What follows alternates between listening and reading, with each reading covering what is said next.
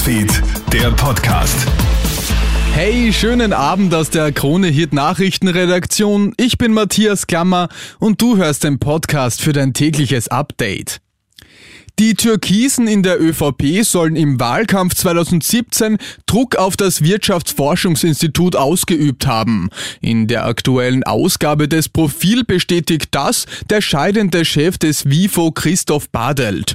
Bei einem Mittagessen habe ihm Ex-ÖBAG-Chef Thomas Schmidt, damals Generalsekretär im Finanzministerium, sehr rüde eröffnet, dass das Finanzministerium die WIFO-Grundsubventionen um eine Million, also um ein ein Viertel kürzen wolle, sagt Bartelt.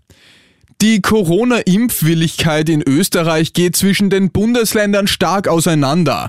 Denn während im Burgenland sehr viele Vakzine verabreicht werden, sind die Oberösterreicher eher impffaul.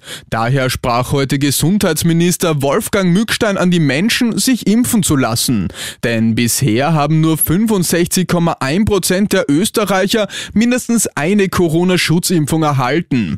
Die Impfung wirkt. Ich appelliere an alle, sich an die Empfehlung Empfehlung des nationalen Impfgremiums zu halten, damit wir gut über den Winter kommen, sagt Mückstein.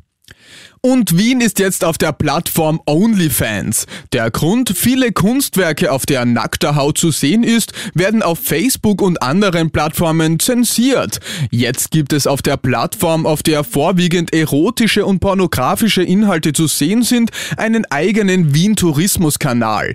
Dort können nämlich Gemälde und andere Kunstwerke, die eher freizügig sind, ohne Probleme hochgeladen werden. Mit der provokanten Aktion wollen die Werber eine Debatte Debatte über die Freiheit der Kunst im Internet initiieren. Und das war schon wieder mit den wichtigsten Infos bis jetzt. Das nächste Update gibt's dann wieder morgen früh. Schönen Abend noch. Krone Hits, Newsfeed, der Podcast.